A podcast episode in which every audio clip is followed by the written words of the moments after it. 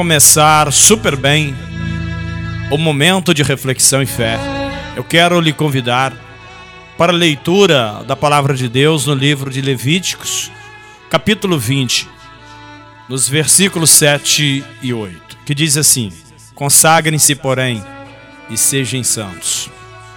Queridos, porque essa palavra de hoje foi a mesma de ontem, porém, com uma reflexão diferente.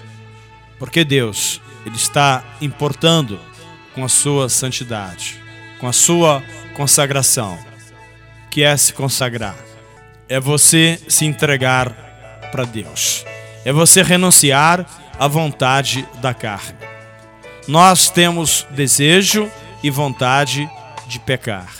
Mas nós precisamos renunciar. Nós precisamos nos consagrar. Entende isso? Portanto, a palavra de Deus diz: consagre, seja santo, como eu fui santo. Amém? Então, santos somos nós. Vamos nos consagrar. Vamos estar em santidade na presença de Deus. Poderoso, Deus e eterno Pai. Em nome de Jesus. Neste exato momento, entramos na tua presença para lhe agradecer pelas copiosas bênçãos e para lhe pedir: fique conosco, nos ajude a vencer o dia mal, livra-nos de todo e qualquer problema, acidentes.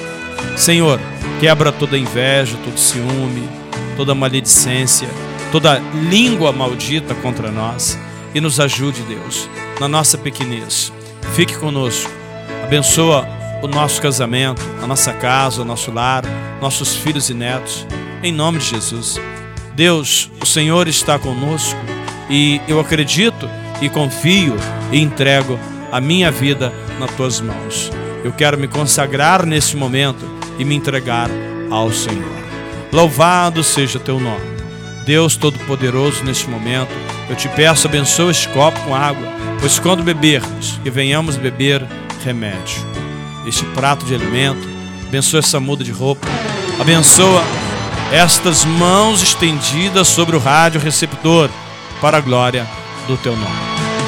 Poderoso Deus, agindo o Senhor, ninguém impedirá. E assim o Senhor nosso Deus acabou de nos abençoar.